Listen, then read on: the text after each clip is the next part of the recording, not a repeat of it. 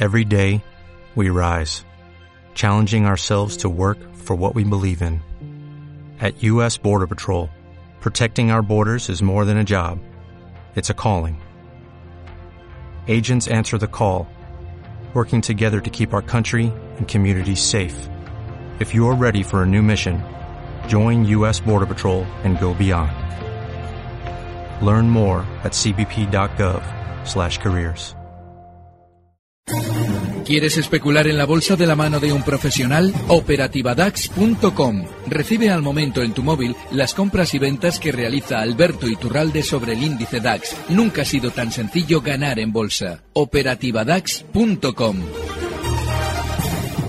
Capital, la bolsa y la vida. Pasión por los mercados.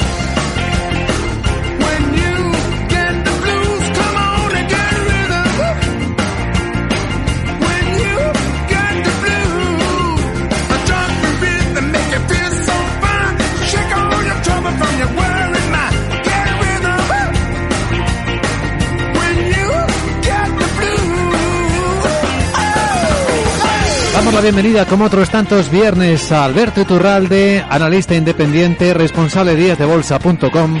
¿Qué tal, Alberto? ¿Cómo estás? Muy buenos días, muy bien. Mejor que el mercado, porque hay que ver cómo está el mercadito, ¿eh?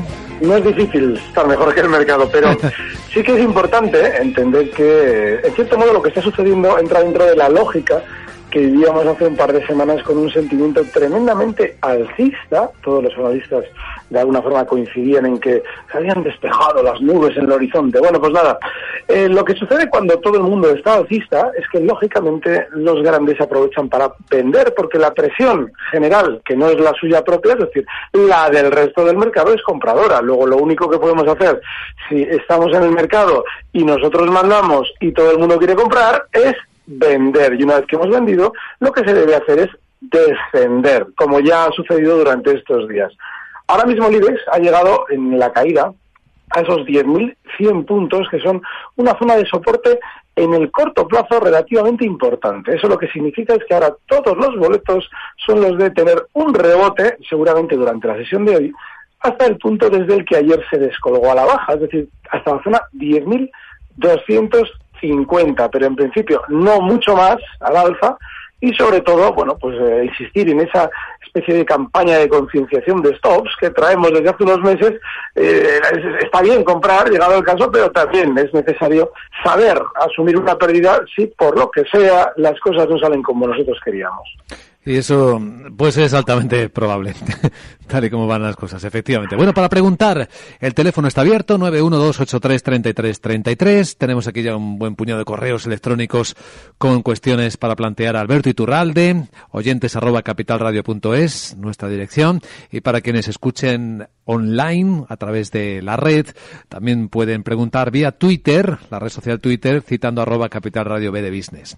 Pues vamos a ir eh, viendo las preguntas de nuestros oyentes y también pues los que son protagonistas, que también tenemos algunos hoy. Empezamos con eh, Javier, dice, con la perspectiva de caídas que maneja, ¿me recomendaría, Alberto, entrar en un ETF inverso en el IBEX? ¿A qué precio entraría y qué objetivo y stop loss situaría?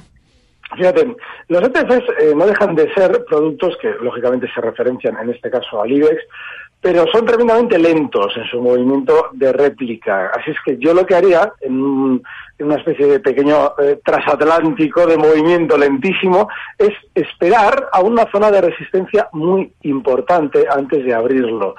Y esa zona de resistencia en el IBEX está en los 10.650. Así es que si en el, en el hipotético caso de que tuviera un rebote tan importante como ese, de un 5% desde donde se encuentra ahora, pues sí que me podría plantear, si mi forma de especular es esa, una apertura de, de un, ETF inverso, un ETF que gana cuando el, mercado baja. Ahora, yo insisto, son productos que no tienen ni pies ni cabeza. Es decir, ¿para qué vamos a entrar en algo que se referencia al IBEX de una forma más o menos directa, si lo podemos hacer directamente en el IBEX, en algo que ya obviamente se referencia de manera directa? No tiene sentido. No tiene sentido. Bueno, vamos. El, CFD o el futuro. Mira, ahora mismo, por ejemplo, estos meses hemos tenido la noticia maravillosa de que en el DAX eh, se ha abierto ya la posibilidad de contratar el futuro mini. Bueno, pues nada, hay cada vez más derivados que de alguna manera replican de forma directa al índice mm, que le subyace. Así es que no tiene sentido. El mayor volumen que está moviéndose ahora en la bolsa española lo está moviendo ACS tras publicar las cuentas y con una caída que es del 3,8% a 28,89. Lo tenemos ahora mismo. ¿Qué sabemos de ACS, Sandra? Pues se publicó sus cuentas ayer al cierre y al menos a primera vista esas cifras eran mejores de lo esperado por el consenso del mercado.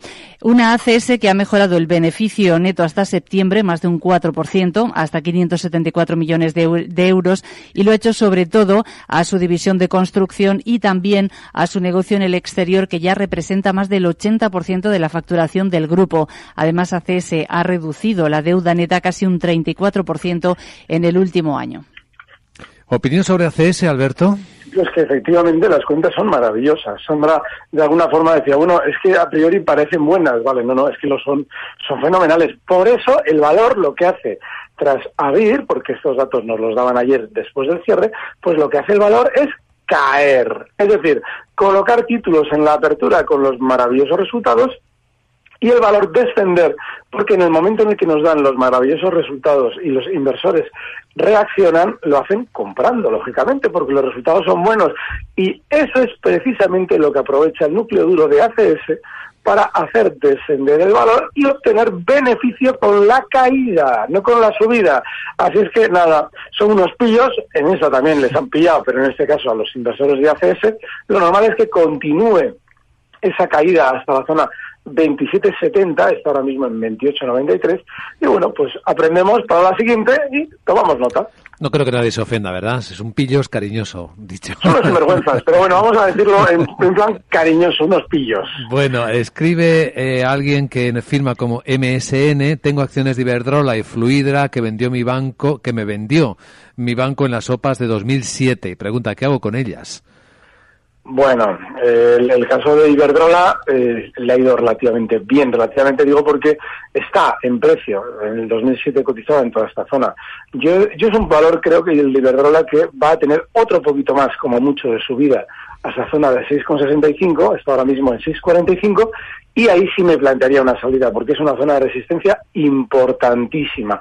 Aún así, si de alguna forma eh, quiere ya, mm, que aunque haya hecho el banco, por lo que él comenta la, la operación, yo aún así también le colocaría un stop y ese stop tiene que estar ahora mismo en Iberdrola como mucho en la zona 6.30. El caso de Fluidra, bueno, esos valores de, eh, bueno, pues que, se mantienen laterales durante tanto tiempo, esto lleva prácticamente en la zona 3.10 cotizando en un movimiento lateral relativamente amplio, pero, pero que, ya veíamos en el año 2008 cotizar aquí. Bueno, pues lo que yo me plantearía es cuál es la parte inferior de este movimiento lateral, que desde los 3.10 donde está, pues le podemos dar el margen hasta los 2.80 y por arriba, si rebotase, que no tiene toda la pinta de hacerlo, pero bueno, la zona 3.60 nos sirve para salir. En Madrid, José, ¿qué tal? Buenos días. Hola, buenos días. Le quería preguntar al señor Iturralbe, yo me vendí en el futuro del DAS el lunes a primera hora y he cerrado la posición ayer por la noche. Ahora estoy con posición cerrada. Entonces mi pregunta es si él cree hasta dónde puede llegar este rebote para posicionarse, para posicionarme corto y si cree que el DAX puede llegar para cerrar el hueco que tienen 10.400. Tal y como están los americanos que están corre, haciendo correcciones, a lo mejor puede llegar hasta allí. E, esa era mi pregunta. Gracias, José. Aprovecho para sumar la de Gabriel, que también va sobre el DAX, y él cree, él pregunta si puede recortar un poco más abajo, a 10.350. Fíjate, el, el día eh, exactamente, a ver si lo consigo encontrar. Sí, el día 27 de octubre marcaba unos mínimos relativamente importantes justo donde los ha vuelto a marcar hoy, en esa zona 10.720 y 10.710. Claro, a partir de ahí, si observamos que desde ese 27 de octubre hasta ahora ha realizado un movimiento lateral eh, en el cual hay una zona intermedia muy importante, de ahora sería resistencia, esa zona 10.850, en el caso de que busquemos una reapertura de cortos, es decir, estamos buscando hasta dónde puede rebotar esto para yo abrir cortos. Bueno, pues esa es la zona, 10.850.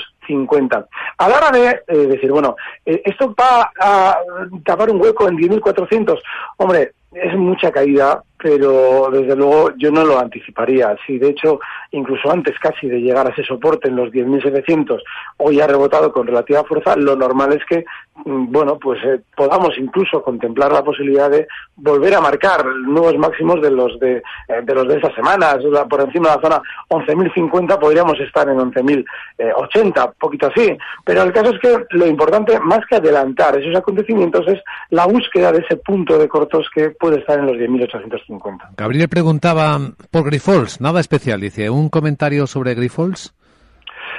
Sí, es un valor que durante estos días ha eh, superado una zona histórica importantísima, que es la zona 42.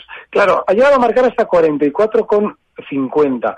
Sin embargo, es muy importante en un valor que en teoría marca nuevos máximos, es muy importante que, vale, ahora lo más normal es que haga lo que se suele llamar técnicamente un pullback, es decir, recorte hasta esa zona eh, 41.50 de nuevo para intentar apoyarse. Pero es importante que efectivamente se apoye, es decir, que una vez que llega a 41.50, el valor frene la caída, el recorte, y continúe al alza. Así es que, si estamos en grifos, o bien no estamos y queremos comprar, la zona 41.50 es o bien como stop o bien como punto de compra, pero vital que si ya se empieza a colocar por debajo de 41.50, zonas de 40, cosas así, sería probablemente una trampa de mercado lo que nos ha realizado durante estos últimos días. Así es que, bueno, esa sería la estrategia, esperar a 41.50. Alberto Iturral le responde hoy a los oyentes de Capital Radio sus preguntas sobre los valores del mercado. Seguimos en un instante. Capital, la bolsa y la vida.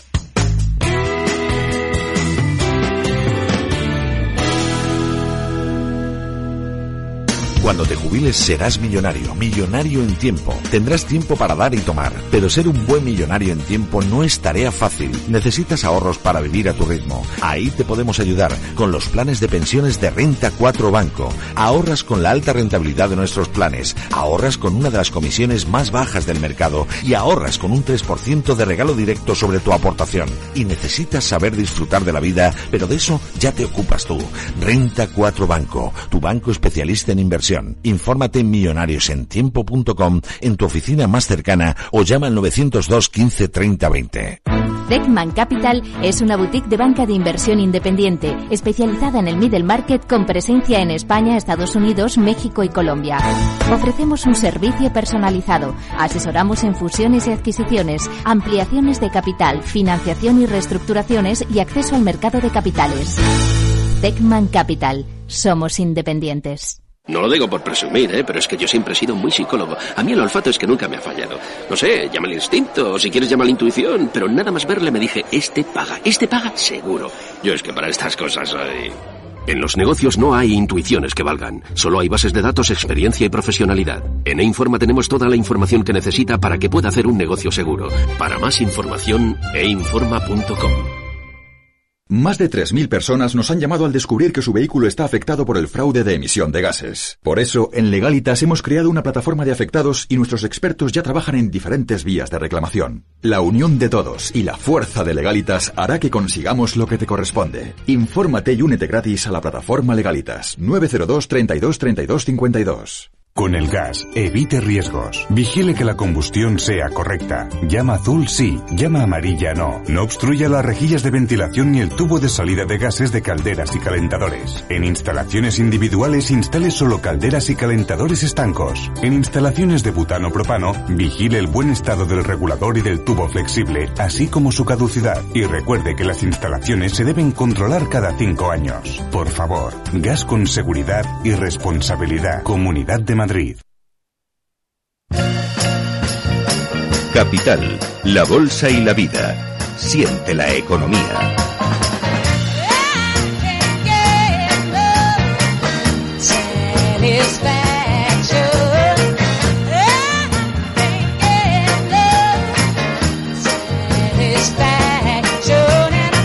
Nos llena de orgullo y satisfacción contar con Alberto Iturralde en este consultorio de bolsas, porque reís, eh, los viernes en Capital Radio. Alberto Iturralde es analista independiente y también responsable de diariobolsa.com, que se están tronchando en el control, tanto Félix como Katy. Muy, muy monárquico ha sonado eso.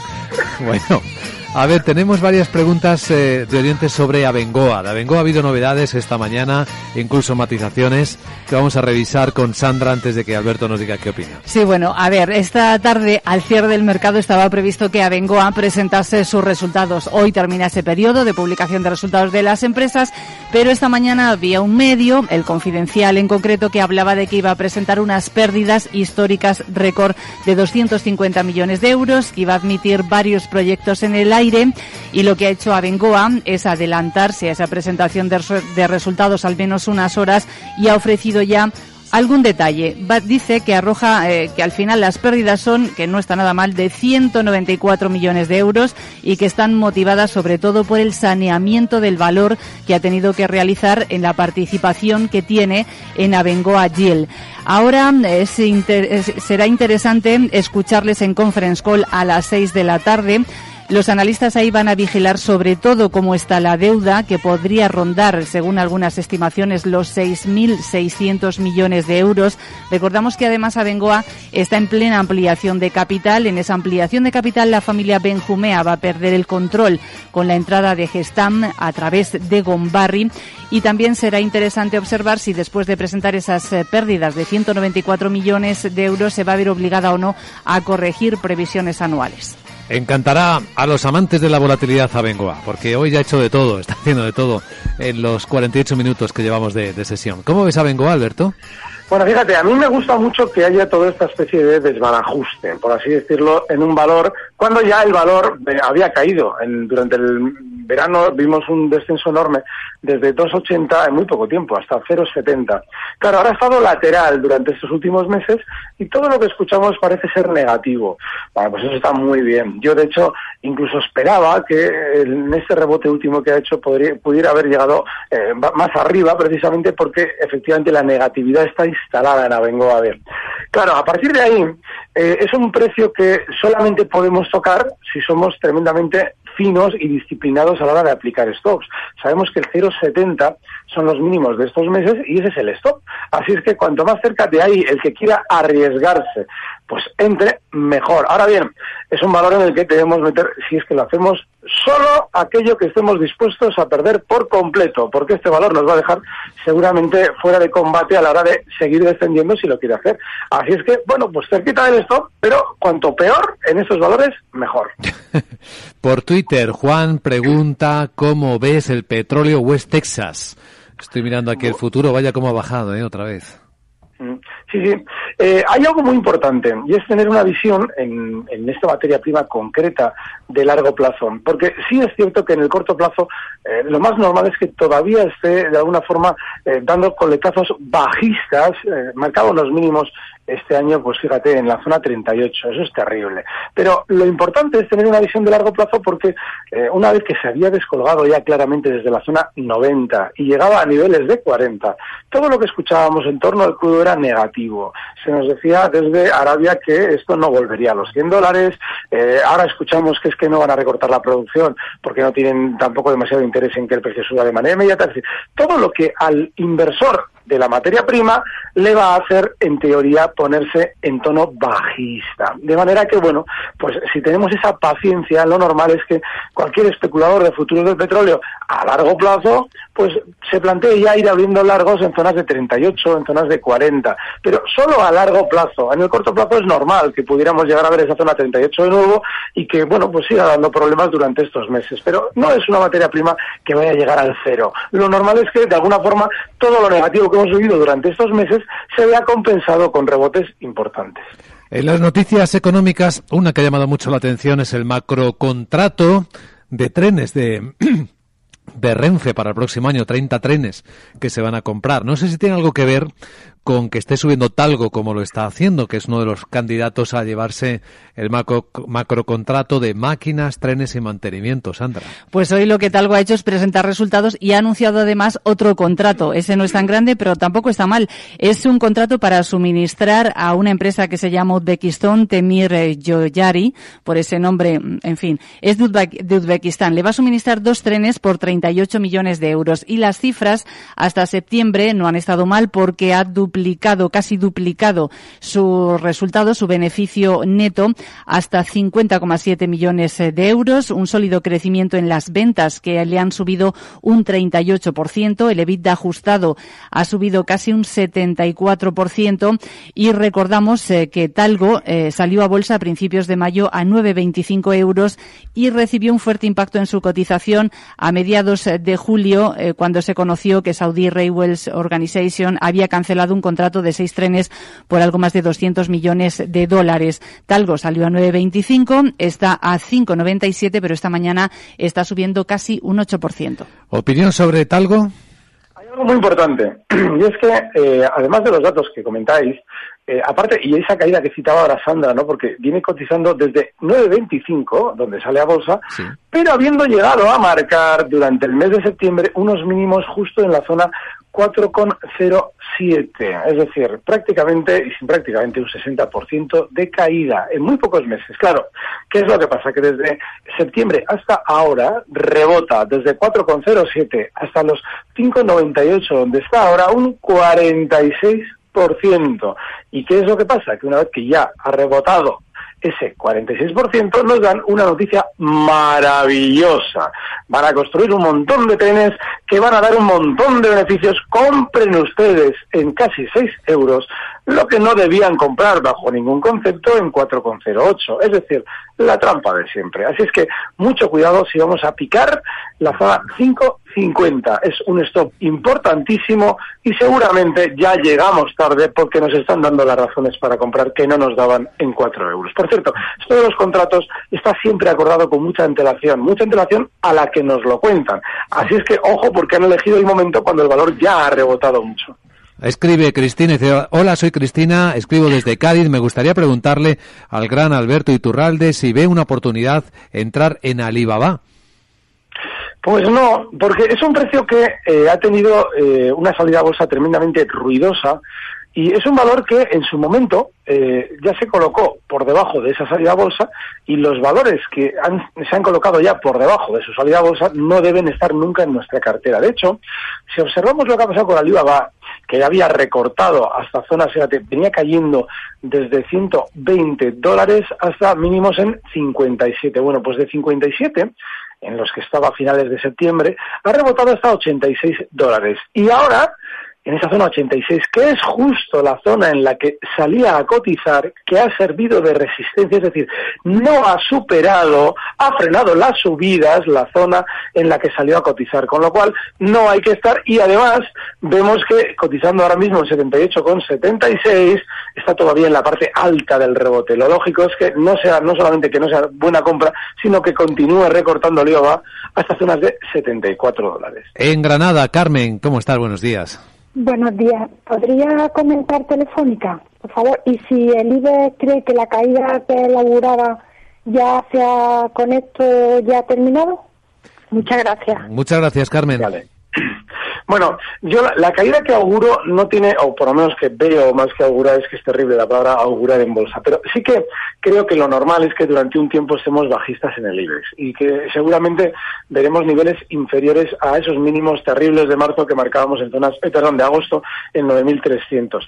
Ahora bien, el caso de Telefónica, eh, yo creo que es, una, es un valor en el que hay que más bien buscar el lado corto, y lo explico. Ha llegado en el rebote hasta una zona de resistencia clave, los 12.50. Esa zona ha frenado las subidas y de hecho ya se ha mantenido durante estos días, después de haber empezado a recortar, ligeramente lateral. Bueno, pues nada, si durante estas sesiones viéramos una vuelta al alza hasta 12.50, nos estaría dando el valor una fenomenal oportunidad de cortos con un objetivo bajista en 11.65. Bien, pues llegó el minuto de oro.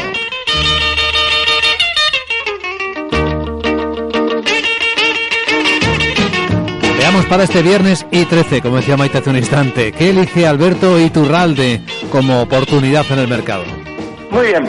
Elegimos de nuevo un valor del que ya hacía semanas que no hablábamos, que es logista y que ha tenido un recorte que lo ha llevado hasta una zona de soporte claro. Lo ha llevado en la caída hasta los 17.42 y cotiza ahora en 17.62. Cortoplacistas del mundo. Seguramente logista tenderá a rebotar más durante esta sesión y la del lunes hasta zonas de 18. El stop tiene que estar justo en los 17.42, no hay que darle ningún margen y bueno, es un valor para que es tranquilo, pero también para el corto plazo hasta la zona 18. Muy bien, pues hasta aquí hoy nuestro consultorio de mercados con Alberto Iturralde, analista independiente y responsable de díasdebolsa.com. Como siempre, un gran placer, Alberto. Feliz día. Gracias, un fuerte abrazo. Recibe al momento las operaciones de Alberto Iturralde vía SMS en tu móvil. Operativa DAX.com.